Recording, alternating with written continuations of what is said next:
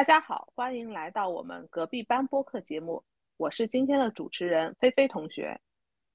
我是花同学，我是阿黄同学。今天想要和大家来聊一聊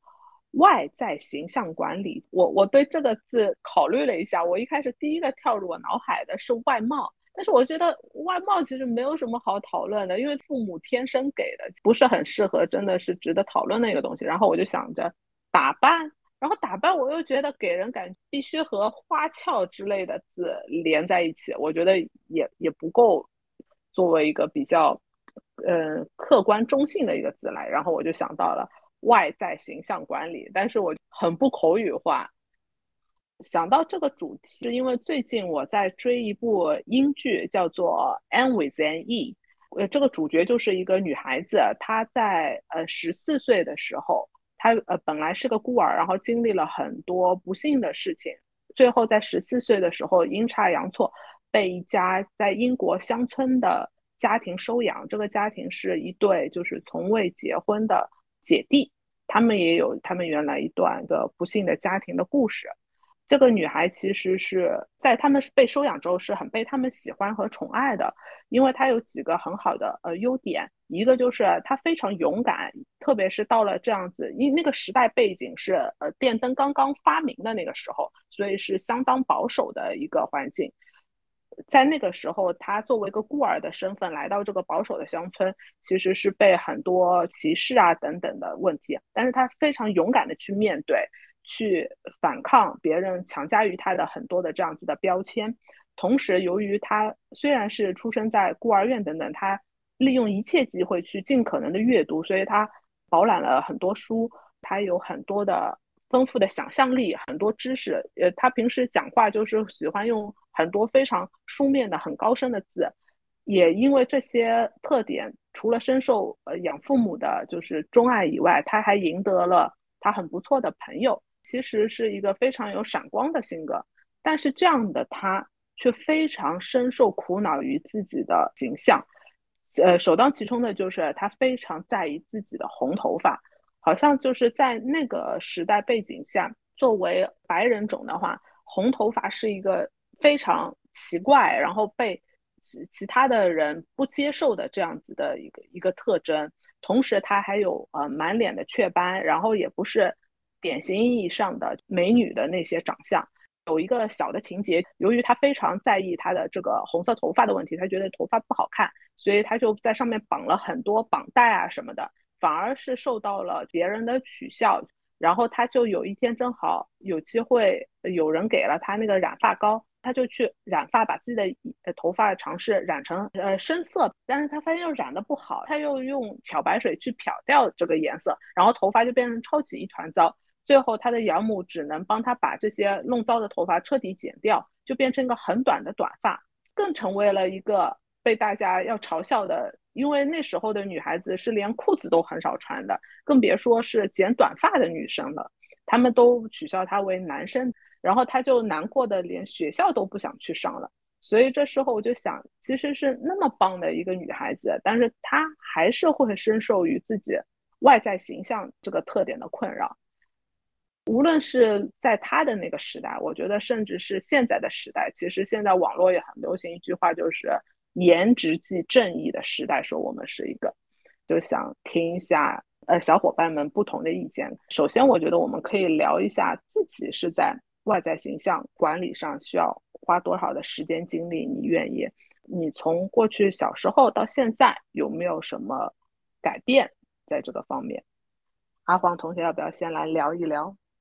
感觉这期话题像是 为我度身定做的，因为我觉得我身上其实有蛮多有这个话题相关的部分。我就先说一个小事情吧，从一个小事情，就是我从小是我爸爸对我管教还是比较严格，因为他认为女孩子的话就是基础教育一定要做好，而且就是他个人认为啊，就是女孩子的可能他的认为爆发力没有男孩子强，所以你要把你的根根基打得扎实一点，所以你要把。足够的心思都花在学习上，而且他觉得，如果说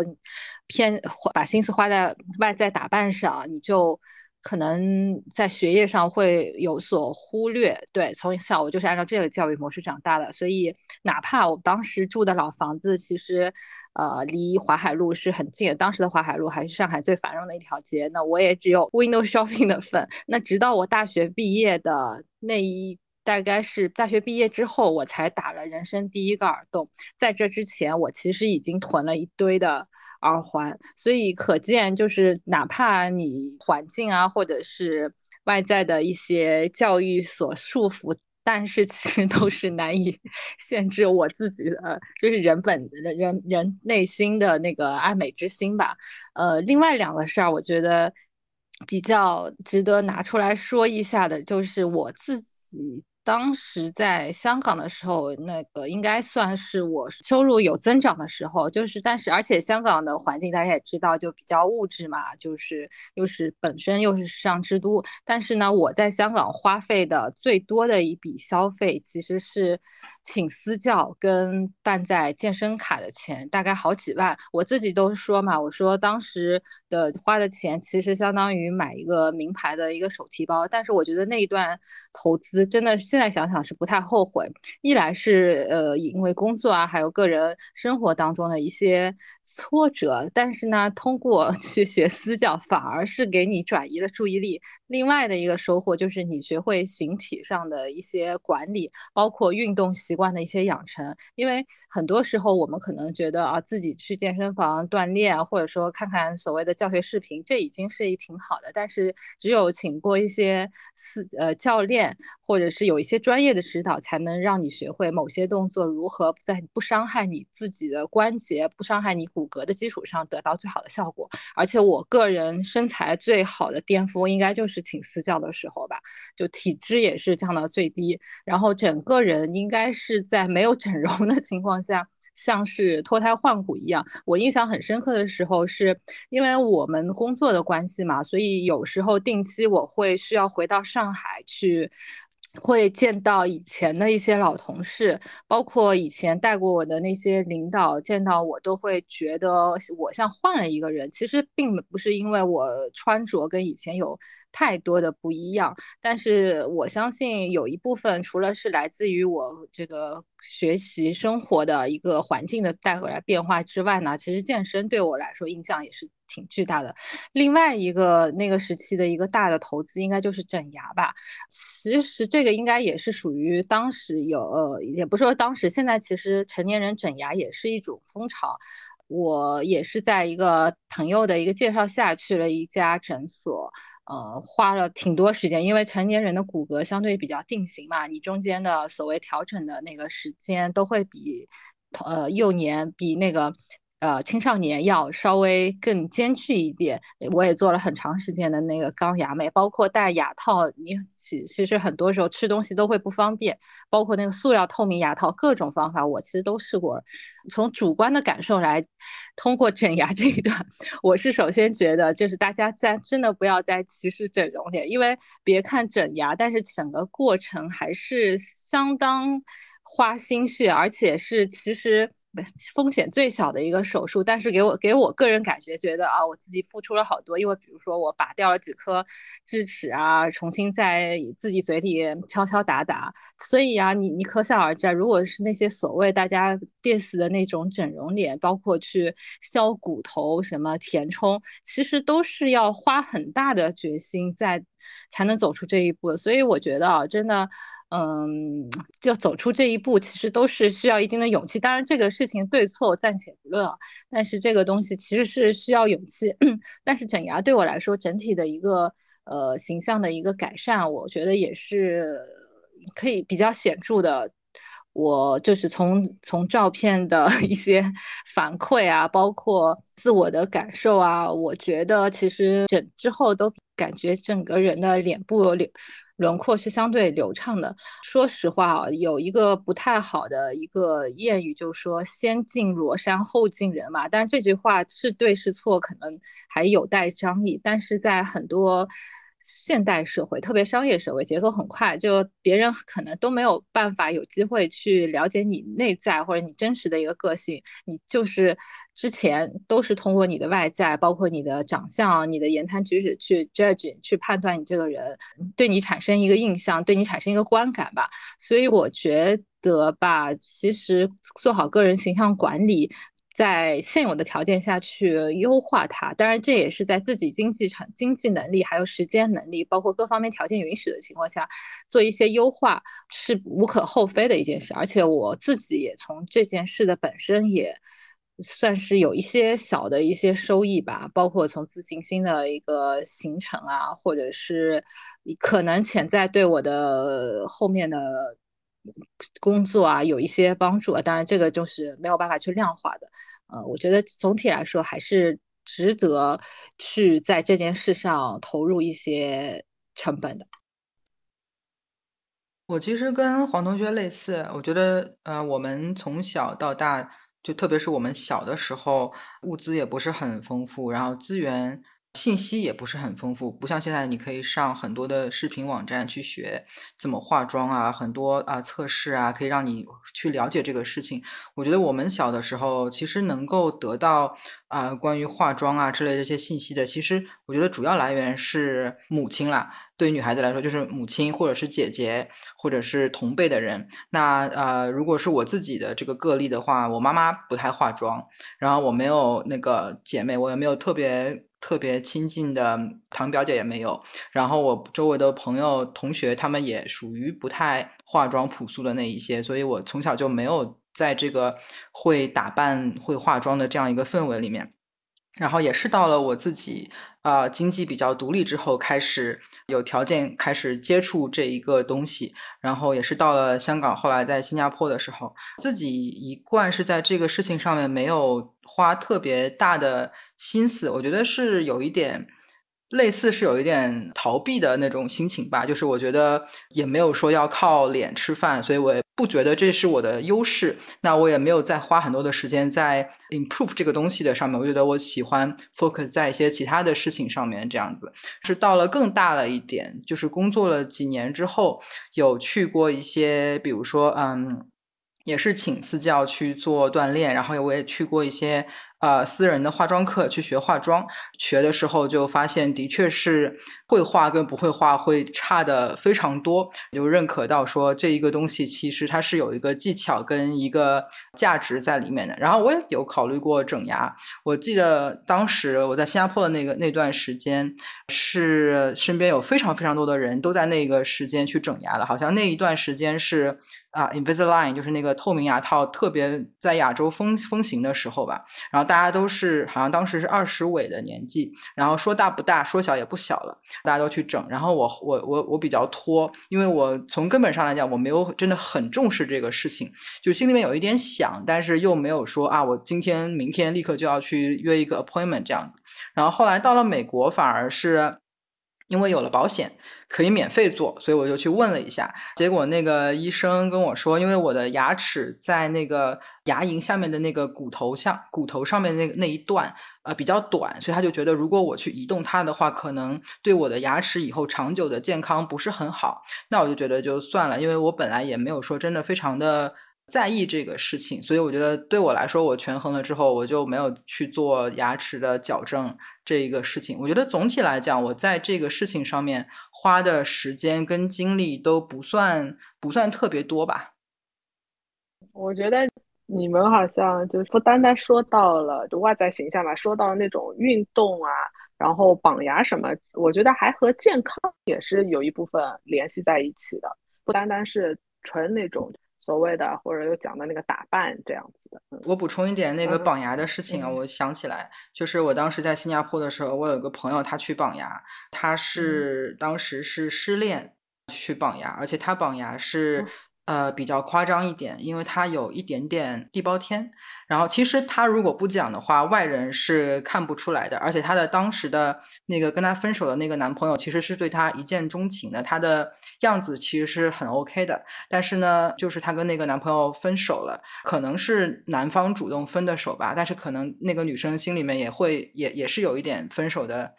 具体我也不好说。但是那个女生因为这次分手就挺受打击的，然后她决定去整牙。然后她的整牙是不单单要拔牙箍牙，她还要把她的那个骨头打断，然后重新接，去去修复她的那一个地包天的那一个长的。然后那个是单单通过。整牙是做不到的，他要把骨骼打断，然后磨掉，然后重新接。其实年纪也不小了，跟我们属于差不多年纪的人，他做这个手术的时候也差不多是二十中到尾吧。就是对他来讲，恢复啊什么的也不是像小孩子那样那么容易嘛。但是他当时就是因为这一个分手的事件，导致他的那个。自信心非常非常的低谷，所以他就觉得他要去做这样一个手术，对他来讲非常的重要。那做完之后，他现在就是又后来又呃恋爱、结婚、生子之类的。但是就是当时他去做那个手术，我们都挺心疼的，因为他做完之后只能吃流质啊，然后整个脸肿的非常的严重啊。然后他妈妈当时好像也有过来新加坡照顾他之类，就是我们会觉得。不值得，就是特别是如果你说是为了一个分手的男人，更不值得。但是对他来讲，他当时心里面是需要这样一个东西，这样子。我对他的理解，特别你说第一句的时候，其实我很意外，分手怎么和绑牙能 联系在一起呢？但是我我现在听完了之后，我觉得我对他的理解就是啊，有时候我们分手的时候，我们下意识第一个反应就是我不够好。他的我我成为了被分手，他要和我分手这样子，然后但是呢，我觉得在我们的我我不知道是呃文化环境还是我们的成成长的这样子的一个教育的情况下，我们会有一个马上把这个句话会推到是我的形象等等不够好，由于我是一个不够漂亮或者我外在形象有什么问题的人，所以我不够好。但是我觉得这和我接触到的。欧美的文化非常不同，无无论你是美剧还是就是我我接触到的一些生活在欧美国家的那些朋友，他们对给我的那个感觉都是，无论是呃，比如说是肥胖吧，就是挺普遍的，在欧美国家，是我是一个非常肥胖的人，但是这与我是一个很棒的人根本毫无关系，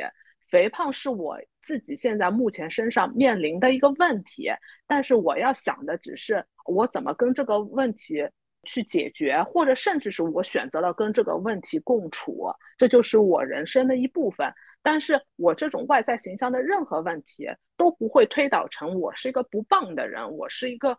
不优秀、不值得被爱或等等这样子，就是攻击我个人体。但是我觉得我们的文化环境特别会把你的形象不佳。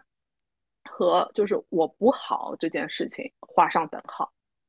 对，特对，特别是我讲的这个例子嘛，就是他们女生跟男生根本就是男生对女生一见钟情，然后追了她，所以在这一个例子里面，其实他的外表，我觉得我个人的想法，对，根本从一开始就不是一个问题，而且我觉得就是以就是通常谈。谈恋爱的一个经验来讲，一旦一对男女在一起了，其实最后分手，我觉得也不太可能是因为外貌而分手。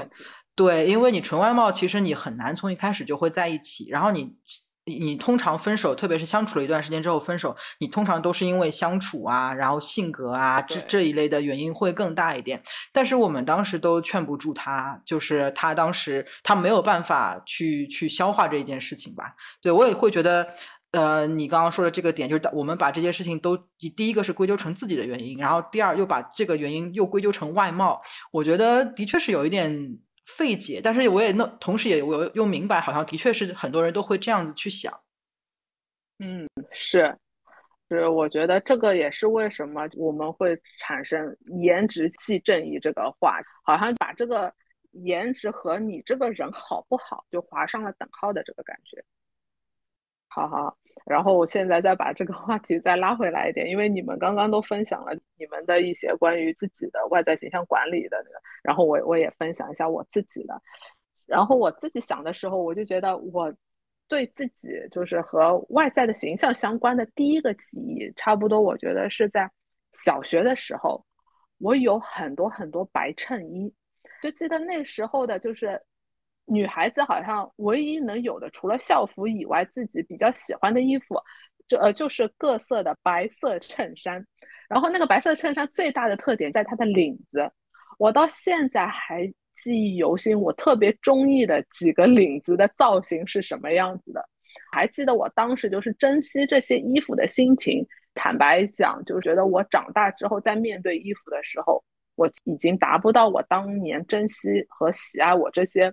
各色白色衬衫的那时候当时的心情了。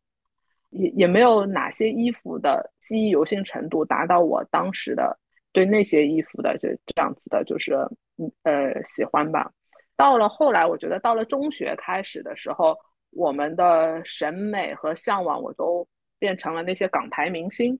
我们觉得就是很多人在那个时候就是以能模仿港台明星的发型啊、穿着啊等等作为自己就是好不好、时不时髦的一个标准。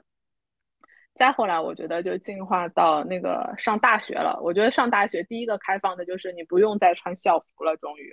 你就有每天可以起来思考我今天要穿什么这件问题了。而且那时候可能就进入大家刚刚开始谈恋爱，觉得是我追求穿衣打扮的一个巅峰吧。再到了后来工作，嗯，然后来了新加坡，我觉得其实我最。断档的那段时间，就是我来了新加坡之后，怀孕，然后在家带孩子，比较少需要有外面社交啊或等等工作的这样子环境的时候，我觉得那三年就像一个我在穿衣打扮上的一个断档一样的，真的，而且特别是也可能因为是特别忙，我我这个已经可以把我的思考这件事情的时间压缩到非常非常少。逐渐后来孩子大了，我又回到职场工作之后，我觉得我又开始慢慢慢慢找找回一点时间去照顾自己的这这个外在形象的方面，然后一直到现在，我觉得我进入的一个状态是，我只是想要把自己穿的在不同的场合下比较合适而已，不是会说已经在考虑啊怎么在。人群当中穿的比较出彩啊，什么？我觉得已经完全不是我想要花时间考虑的一件事情，最多是确保自己穿的比较合适、得体、干净、大方，包括不单单穿着吧，发型啊、打扮、装扮上面，就就是这样子的一个标准。你说你在新加坡的时候，是一开始到达的时候，是你比较不在意打扮的时候嘛？然后我跟你正好相反，我刚刚到新加坡的时候，是我人生最在意打扮的一段时间，因为之前在香港的时候工作太昏天暗地了，然后我都不知道我在穿些什么东西。就是我在香港，我的感受是，呃，不太敢在那边标新立异，穿的很好看什么的，所以我每都买了一堆黑色的上衣，然后黑色的裤子，然后每一天都穿不同的黑色的那个 combination，然后去上班，反正就是一身黑。到了新加坡之后，因为工作比较轻松了，所以开始有比较好的心情去打扮。然后那个时候也是我的在一个所谓一个求偶的状态吧，mating 的一个状态，所以我当时也是我人生。比较瘦啊，比较状态比较好的时时呃时间，而且我在整在新加坡的整个阶段，我大概百分之九十五的时间是穿裙子的，穿连衣裙的，就是跟我在香港时候完全是判若两人，还蛮积极的化妆啊什么的。然后就在那边的时候认识了我的队友，当时也是他人生中身材最好的时候，六块腹肌。然后我们俩在一起之后，就开始幸福的一起发胖了。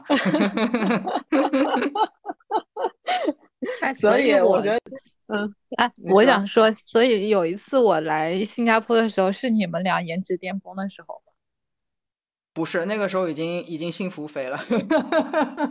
哦，那时候其实还可以，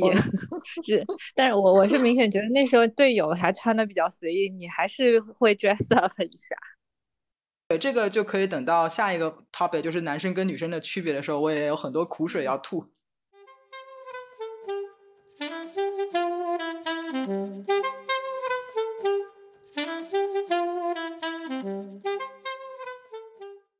目前的觉得你需要花在形象管理的这件事，或者是你你过去的这些各个阶段吧，你觉得把这个时间花在上面，是你有很大的乐在其中的呃心情呢，还是你觉得有时候是一种负担？因为之前看过一些韩国的报道吧。韩国其实是呃，甚至日本其实是有很多人都是反映，他们其实是被迫去做这些形象管理的，因为也可能有呃香港也是类似吧，你要显得你不是很突兀的，像日本出门别人都化妆，你不化妆，你你会像一个异类的。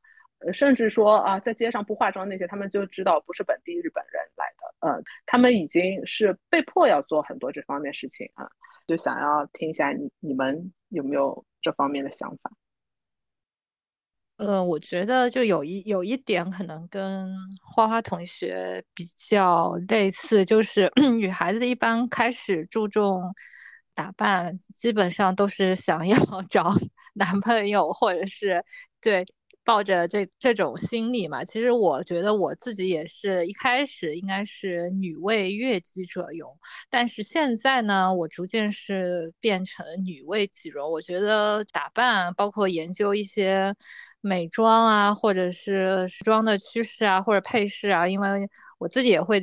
DIY 做一些小的首饰什么，其实我更多的是沉浸在里面。但是呢，对于日常来说，我觉得每天挑选第二天上班要穿的衣服。对我来说，真的头很大，因为你可能那种其实不光是为了要好看去打扮，那个更多是工作需要。但是只要是不是为了第二天出去游玩，或者说去某个场合的那种打扮，我觉得对我来说其实都挺头疼的。然后我原来我记得我在香港的时候想过一个办法，周日的时候我会把下个周要穿的一些衣服做好的搭配，就全部都摆在。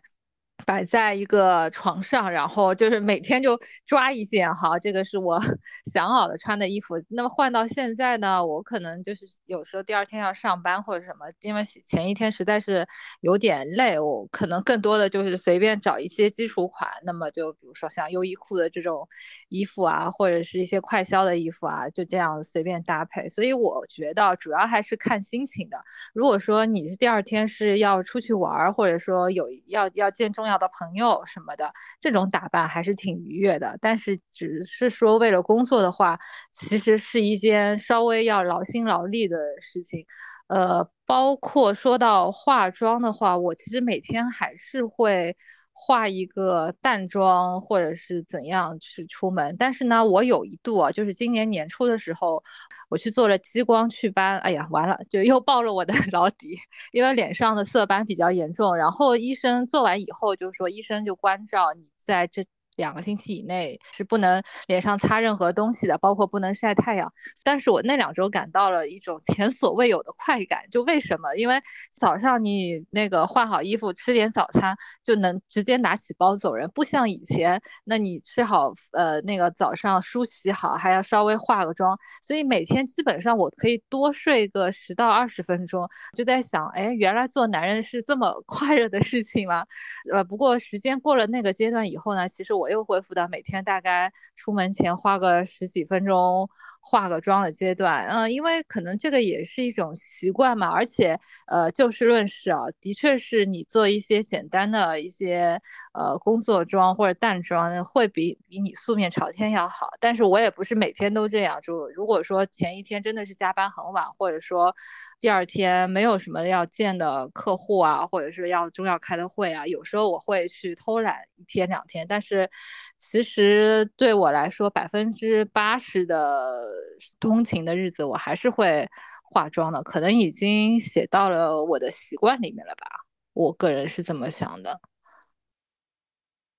刚刚呢，你们提到韩国人化妆的这个事情啊，让我突然想到，我当时在纽约念书。那个呃，我当时已经嗯差不多三十岁了吧，然后我去念书，在纽约这个地方，然后因为是念的硕士，所以班上大部分人也都是呃有有一些是有工作经验的，然后也不是说刚刚从大学里出来的，就是各个年龄层的都都会有一些，然后嗯有一我当时是因为。啊，那个念书的那个课程比我想象中的难非常多，然后我整个人是完全没有精力再去顾自己的外貌啊什么的，每天只是随便穿一件衣服，然后就是在图书馆里面整日整夜的在那边啊学，然后还是学不会那样子，然后再加上那一个时候从有收入变成了没有收入的学生嘛，所以那个花钱也特别的不舍得，所以那段时间也是我对于外表非常彻底放弃的一段时间，然后。有一次，呃，而且有的时候会住图书馆，就是一整一整晚，就是住在图书馆里面，那就更不可能化妆啊什么之类的了。然后有一次是跟一个朋友一起出去吃饭聊天之类的，然后我的那个硕士朋友带了一个他的朋友，他的那个那个朋友是当时在纽约的华尔街去做那个就是投行男吧，I banker 那种，然后他就看到我一副 就是不修边幅的样子吧，就感觉他有。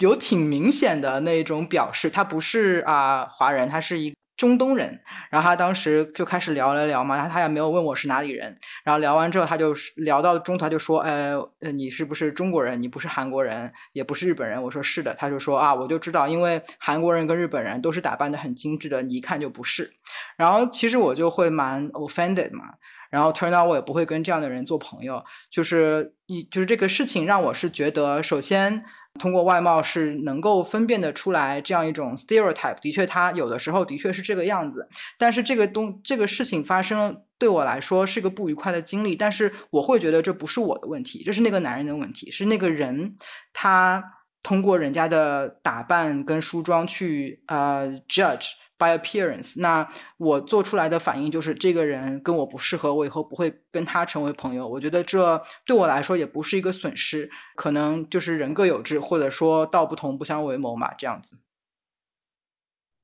对我自己来说的话，我觉得我已经对花在外在形象上面的，我觉得时间和精力啊，已经算女生里面偏少的了。而且有时候我在新加坡啊，我会困扰于其实它是只有一个季节的。因为我其实最爱的穿着的搭配是那种有有外套的这些，就是这样子可以有一点层次感。真的，如果是说连衣裙或什么，我觉得三百六十五天连衣裙也是让人很厌烦的。所以我买了大概一百条裙子。对，但是你会发现，就算说是连衣裙，你可以有不同的什么泡泡袖啊，不同的领子的设计啊，其实很多最后就是归为几类。因为可能我我选衣服的时候，我我我也是一个比较偏理性的人吧。我第一个就是想我的衣橱里有没有同样类型的衣服，如果有类似类型的衣服的话，其实我就是立刻下一个结论就是不会去买它。我是一个。所以我的衣橱也类似于像胶囊衣橱吧，我我只是收集一下不同类型的用于可能需要的不同搭配，但是我绝不会去买重复的这样子。那我又跟你完全相反，因为对我来说，那个泡泡袖的大小不一样，它就是两个不同的款式了。它如果都是波点裙，它的那个点的大小、点的颜色不一样，也就是两个不完全不同的。他穿上身的感觉也会不一样。还有深红跟淡红的，对吧？不一样，不一样，都不一样，都不一样。所以其实对我来说，这个不是负担，因为这个是乐在其中，可能，所以我就会觉得，而且其实我对衣服是有执念的嘛，所以对我来说，这个东西我是乐在其中，而不是说啊好烦啊这样子。因为啊，我收一件衣服回来，我就觉得我我就要开始有更多的精力付出，就像我之前讲过买东西的那一期一样的，我把这个衣服收了，因为。衣服其实你如果保护不好它，特别在新加坡这种天气啊，或它其实是会可能没几年时间它就不好了。为了照顾它，你其实还是需要还额外的，你要注意你储存的环境啊，甚至有时候由于你久久就是真的没有穿它，你要出来晒它，甚至洗一洗再再重新那个晒啊、通风啊等等。我就觉得让我花这些时间精力上去是我的一个负担。所以我就觉得我要把我需要管理的东西尽可能的缩小化，这样子我只要集中管理好这些，就是我我愿意承担的部分就好了。但是呢，说到嗯上班之前化妆，我其实是一直是有有做这个事情的，但是我是一个简单的，只是呃粉底呀，然后画一下眉毛、腮红、散粉这样子的，嗯，没有什么复杂的眼妆啊什么的。就是因为我每次觉得化完妆之后那个感觉会比较有。精神是会让你处于那种到办公室之后就感觉好，我准备好今天的战斗的一天了这种的感觉。对对，我是觉得化妆有点像我们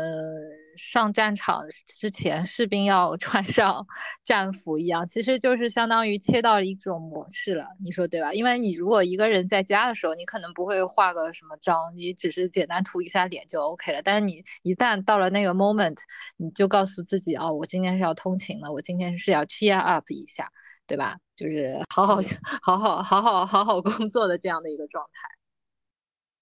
但是这就出来了一个新的问题：为什么男同事不需要？而且其实，在很多职场上，男同事显得比女同事更想在战斗。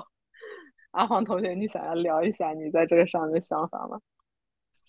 这个就是一个比较复杂的一个 社会人文心理学的一个概念。其实呢，那我就要想起我上个星期去动物园的那个经历了。就大家其实也从生物课上了解到，在自然界。雄性比雌性相对的，它的毛发还有它的体格都要显得更加显著，甚至比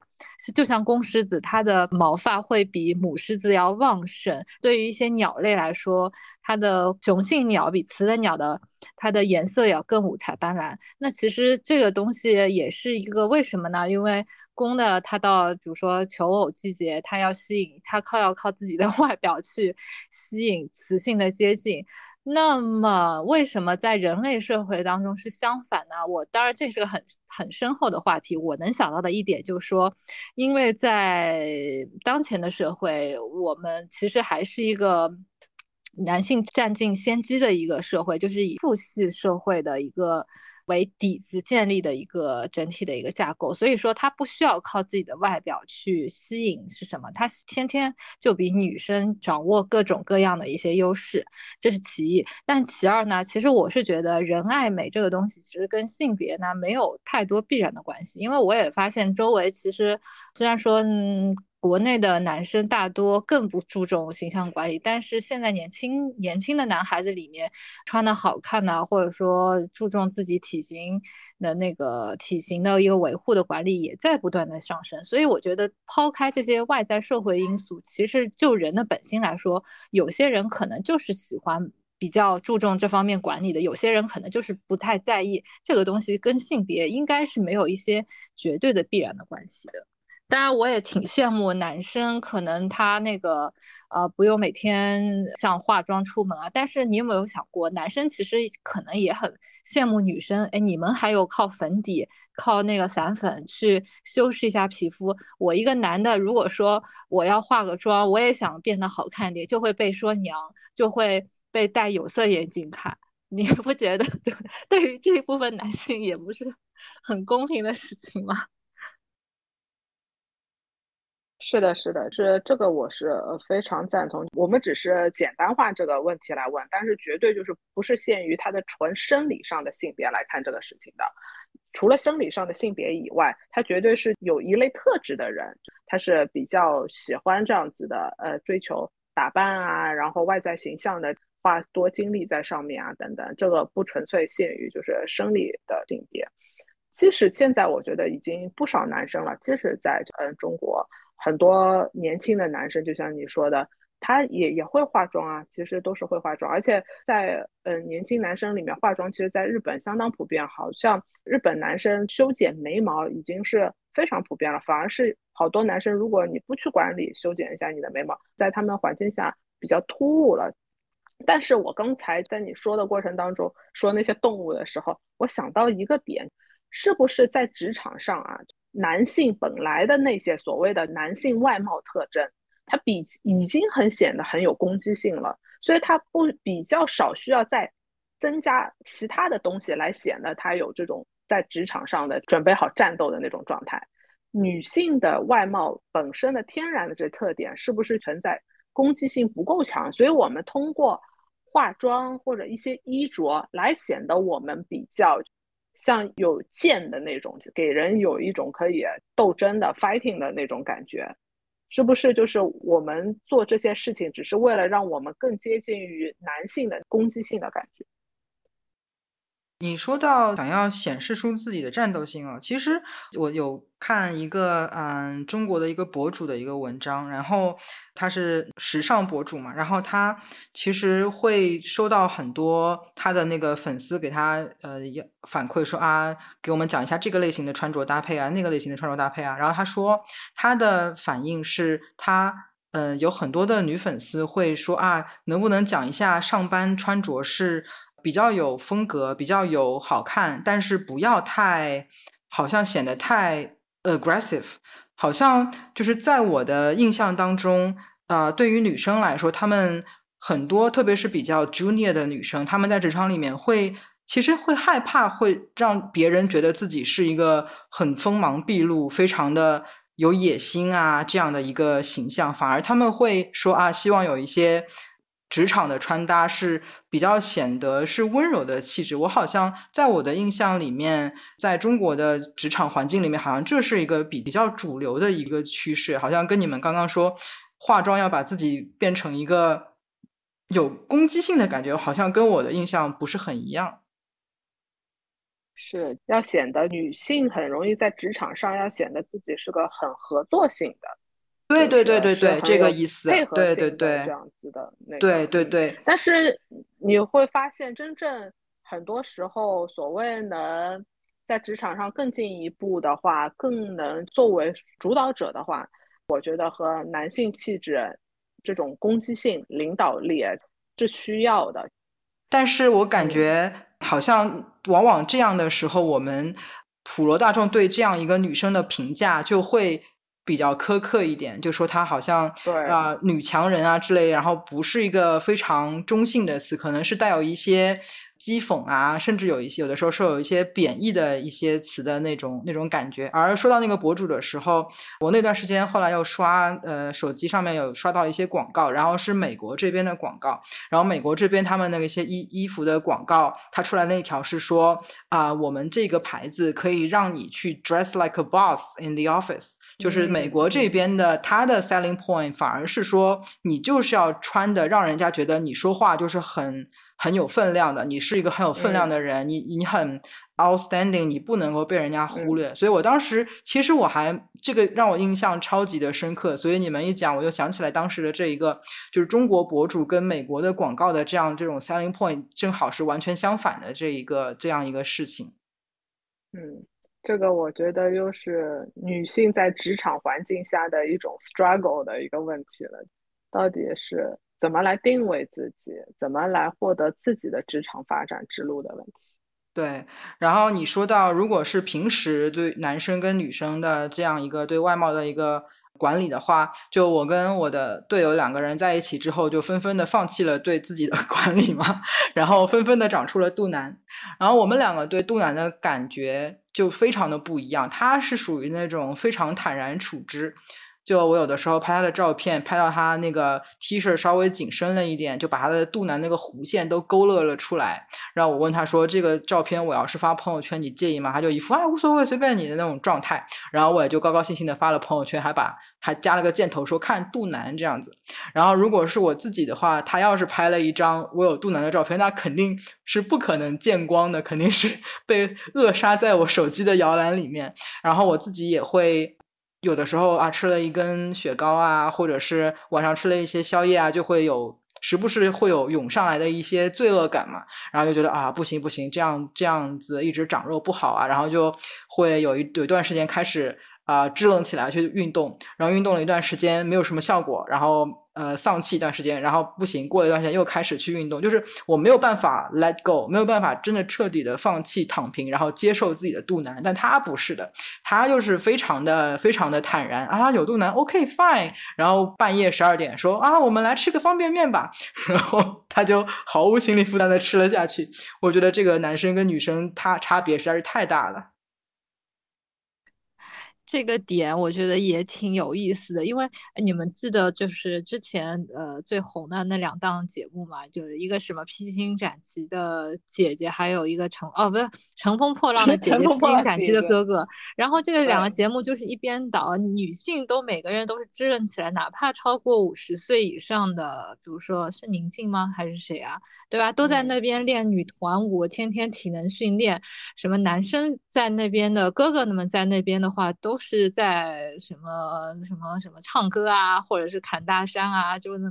就非常非常 lay back，然后在那边就是传播自己的 所谓人生哲学，就很少有支棱起来。偶尔有一两个呃中年男男明星、男艺人，在那边支棱，还要被全网夸。我觉得这个东西其实也蛮有意思的。可能还我觉得根深根深到底还是因为女性在这个社会相对弱势，所以你必须要比。比男性要更努力，你才能够得到一丝的关注，或者说你才能在这个所谓竞争当中占有自己一席之地。是不是？我觉得我我个人观点还是这个样子。我是这么来看的，就是说到这个问题，我就又想到，就呃，花同学之前讲的，他同学去很麻烦的那个绑牙的那个问题。女生在碰到问题，在怀疑自己不够好的时候，呃，当然我不是说这个是女生她自己的问题，真的就跟整个社会环境然后教育是有关的。我们当自己觉得不够好的时候，我们会带出来第一个 question 自己的就是，是不是我外貌不够好？所以我就是个不够好的人，但是当男生即使他怀疑我是不是一个不够好的人，他很少把外貌作为他第一个反应在脑海中自我怀疑的点，他只是我我觉得更多的是不是说哦我的比如说嗯金钱啊地位等等不够优秀这样子，所以我觉得还是很多是因为在整个社会评价女生的时候，把外貌作为她很大的一个权重。所以，当我们自我怀疑的时候，也会把外貌作为很容易是第一个怀疑自己是不是外貌外在形象不够好，所以我是一个不够好的人。但是在男生的评价的体系当中，外貌外在形象它的它的比重它的 weightage 就比较小。乘风破浪的姐姐和披荆斩棘的哥哥，虽然讲乘风破浪的姐姐。她女生都非常稚嫩，非常拼，然后外在形象一直保持美美。我看到的评价是，大家都更喜欢《披荆斩棘的哥哥》这个节目。他们喜欢的点，很大一部分就在于哥哥给的那种松弛感。他因为这个节目除了有所谓的舞台公演以外，还拍他们幕后的很多相处嘛。我这两个节目都追的，几乎是每一期都看的。在哥哥的相处当中，你真的会远看到那种松弛感。姐姐在一起的时候，那些那个坐姿啦，然后装扮的程度，真的都是十分的 make up 这样子。然后哥哥这里别一个夹子啦，那边怎么啦什么的，那种松弛感让你觉得舒服，而不是你去在意天台的这个形象没有十分，怎么就出现在镜头前面了那种感觉。特别还要说到，就最近的一次，最近总决赛之前的那一期的那个公演，是陈小春和。张智霖他们的一个节目中间高潮的时候，他们现场在那边剃头发，自己给自己剃，剃的就是很很凌乱，就所谓的有点毁坏自己形象的表演。我那一刻第一个想法是在姐姐的那个舞台上，会有一个女明星现场去做这个事情吗？我觉得是肯定不可能。但为什么一个男明星可以在舞台上做这个？这个节目最终获得了最高的票，在网络上的讨论也是很激烈的，因为。对明星来说，形象真的是比普罗大众的那个比重、微贴值更高、更高了。但是他们通过撕破自己的这个权重最大的一件事情，来给你一个最大的冲击，观感上的一个反差。哥哥舞蹈的程度，我觉得这个这个我有一点不同意啊，因为其实我也有看那个节目，我也每期都看。然后其实。呃，比如你说啊，头上夹个夹子什么，我就知道是讲陈小春嘛。其实我觉得那个是 calculate，还有那个，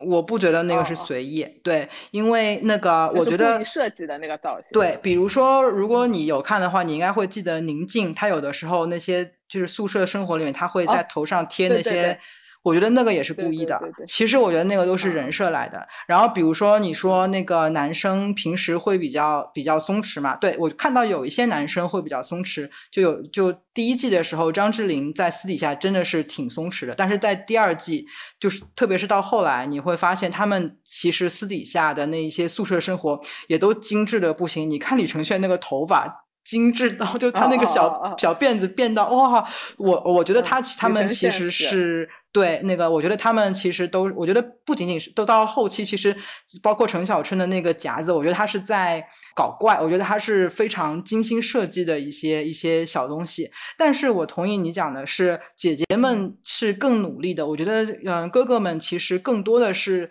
待在了自己的舒适圈，原来唱摇滚的还是唱摇滚，原来干嘛的还是干嘛，不像姐姐就是逼着他们没有干过的人都要去跳舞之类的。然后哥哥，你你看到从第一期开始，他们就没有去逼一些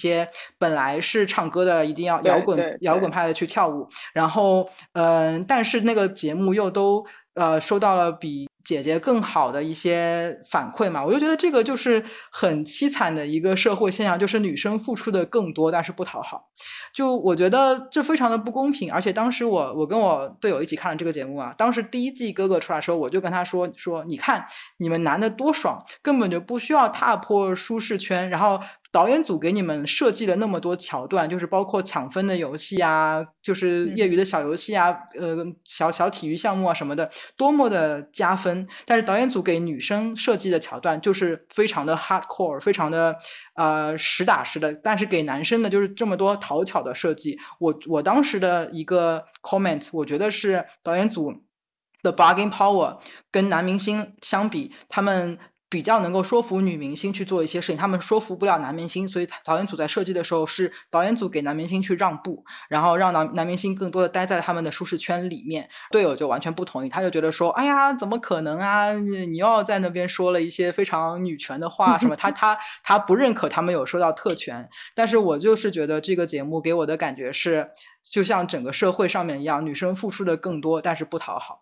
有一个呃，我想补充的，在评论继续讲一点点这个的是，就是呃，你提到的那几个男明星，我觉得是呃所谓的腕儿比较大的那个吧，嗯，还有几个所谓的像马迪呀，然后什么那几个腕儿比较小的，他的那种对自己的身材啊、形象的那种松弛感，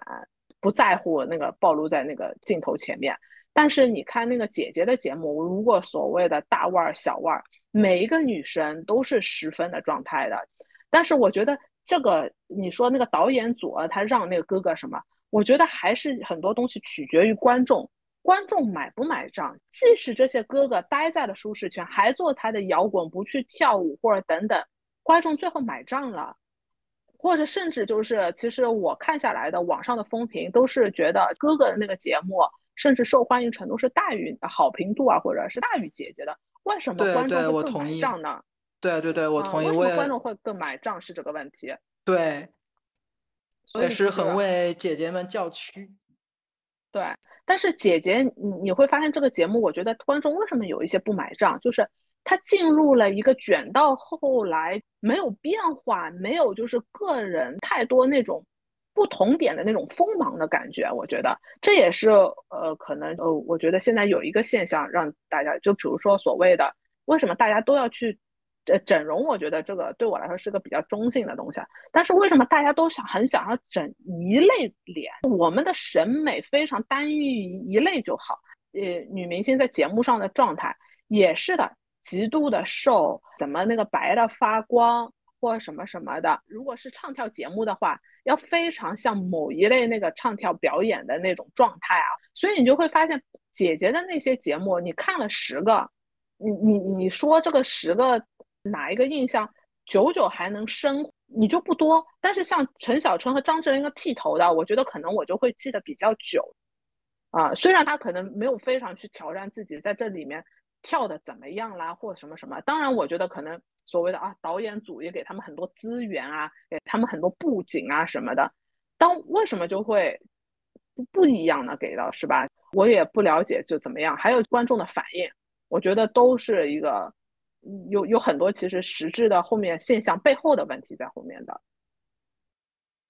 其实我觉得女生里面有趣的灵魂。一点不少，你可以去看一下《奇奇葩奇葩说》那个脱口秀大会。我觉得女孩子有时候嘴堵起来，比男孩子观察力更加 敏锐一点。但是这我觉得这个东西其实还是一个环境造成的嘛。姐姐这个节目就是个卷王，就每个人都在往女团女团这个模子里面去靠，哪怕有张强还有赵梦这种。做摇滚的，因为做摇滚的女性，她的 ego，她的自我意识都是很强的，都不会说轻易被这个社会的一个所谓价值观去同化。但是到了这个节目以后，你会发现，连赵梦都开始跳女团舞。当然，她还是一个私下还是一个很有趣的一个摇滚摇滚女歌手吧。但是这个东西没办法，就是一个环境的因素。除非你把它扔到那个脱口秀大会，哎，它就支棱起来了，又。完全在在那个场所，你可以发现男性跟女性都有所谓的有意思的一些观点，有意思的灵魂。是，我觉得脱口秀大会有一点，我觉得让我呃，我我也一直在追，我觉得特别好的，它里面包容各式各样的人，真的无关你的外在形象，这里面什么状态、外在形象的人都有，而且有一种百花齐放的美。然后我想说的是，这个这些这种状况类似的节目，好，那我们就来说一下最后一个问题。在我们这些讨论之后，你对你自己今后可能这几年或更长的一段时间，你觉得在这方面外在形象方面，你会不会想要做出一些改变啊？从我自己说起的话，我就想到我之前很早之前吧，看到过一句话。说世界上的美分成两种，一种美就是像矛一样的具有攻击性，一种美就是像盾一样的，它是那种比较含蓄的那种。然后我觉得我最期待自己有一天的状态是那种，我的打扮是像一个毛一样的，并不具有攻击性，但我的人的状态，我希望是具有一定的攻击性。我希望有一天我自己能达到的一个状态。我就落的比较实一点嘛，我希望我的体重能够不要突破我的历史极限，控制在合理的范围。因为我其实挺认同一句话，就是说三十岁以后的长相是自己给的，是你日积月累的生活习惯，还有你的个性，还有你的那个自己的自我管理能力所塑造的。所以我希望能够在体重管理、体型管理这块做好，也这也是健康的一部分。另外，在外在的。外在的方面呢，我是希望自己能够，呃，在上了年纪以后，对吧？能够有朝着这种时髦的知识、知识女性的这样的一个形象，就比如说像某某 P 开头的那个品牌。它的那个创始人、设计师这样的一个形象能够示人吧？我不不会永远走在时髦的最尖端，但是我希望能够保有保有自己的一些个性，也穿那些不要不容易过时的衣服，但是有质感的，能保持一个比较良好的一个形象，就这样子。对于我来说，我觉得我之前讲的那一个在纽约念书时候遇到的那一个男生的 i bank 的这个事情，虽然我自己觉得这件事情的错不在我，但是我到现在还记得这件事情，就说明这件事情对我还是有影响的。那我觉得我不会做出改变，我还是会用我自己舒服的状态去管理我的外表。但是我希望我以后在教育我的小孩的时候，因为他是个男生嘛，我希望不他不会变成那样子的一个男生。我这是我能够做的，在这个对女性意外苛刻的这样一个世界里面，我做的一个微小的一个贡献吧。好，那我们今天聊了很多外在形象管理方面的我们的想法，欢迎听众如果有任何想要跟我们也分享的，在我们的节目下面留言。今天就到这边了，拜拜，拜拜。